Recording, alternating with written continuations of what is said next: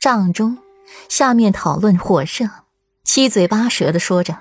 首座上的谢斐却是昏昏欲睡，险些一头栽下去。幸好谢军师在一旁搀扶着谢斐，才没有让他出丑。张将军，那你说，这大雪封山，粮草这事如何解决？李月不耐皱眉，一己私欲，不把将士们的命当命，自然是去疏通道路，运送粮草。张天冷笑一声。他可是看这个李月不顺眼很久了。哼，张将军，外面大雪纷飞，你让将士们出去疏通积雪，清除道路，你是想要冻死他们吗？李月眯起眼睛，看着张天的眼神愈发的不善。李将军，话可不是这么说的。如果这道路一直不疏通，粮草无法运行，那这三军将士、城中百姓。岂不都得饿死？本将军这是为大局着想。张天唇角张扬着一抹笑，看着李月的眼神分外不屑。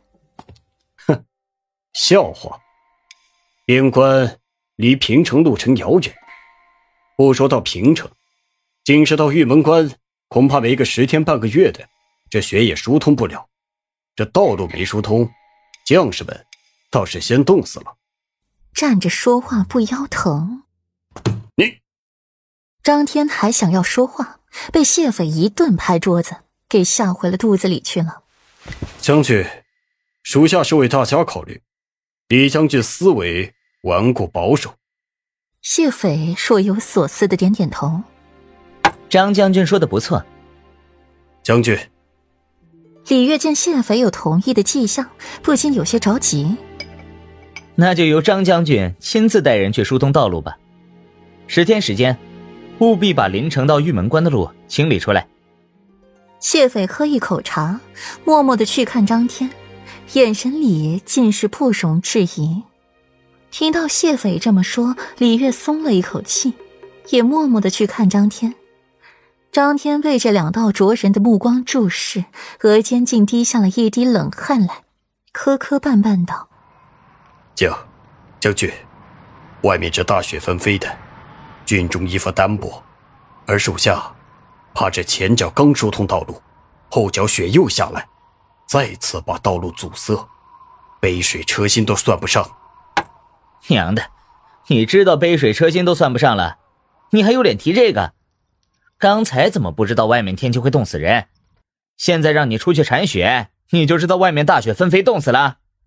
谢斐被气得反笑，忍不住骂人：“谢军师，你有什么法子？”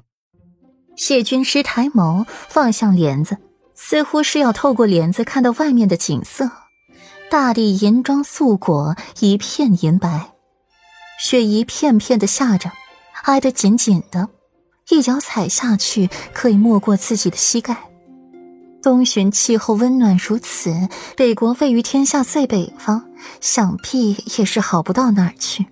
事情正如谢军师所言，经过常年打仗，北国早已元气大伤，而东巡富庶，人杰地灵，如今更是人才辈出，无论哪一点都是北国所及不上的。大雪连着下了这些天。饶是适应了这严寒气候的北国军队也承受不住，没几天便退兵，呈上了求和书。谢斐自是乐见其成，至少不用担心北国军队对其虎视眈眈了。只是对这一场雪，心情愈加的繁重，下令减少了军中吃食，另在城中发放粮食后衣，有他谢斐一碗米。就有城中百姓一口饭吃，暂时解决粮食危机。消息传进裴义耳朵里，微微一笑，这小子倒和他爹是一个性子。想起谢寒，裴义眼里浮现出了一抹浓浓的不屑。一个糙汉子也不知道如何生下了谢斐这么一个俊雅的儿子出来的。裴王爷是早就知道。会有这么一场雪灾？不，本王只是相信谢家小子可以解决这件事。谢斐他有这个能力，更多的是前几世收到白清华的飞鸽传信，边关这场雪无惊亦无险，只是平城。顾阮靠在门框上，看着院中飘落的雪，心情蒙上了一层灰。世子妃，这天气是愈发的冷了。桔梗收拢衣襟，搓着变得清白的手，顾软淡淡的应一声。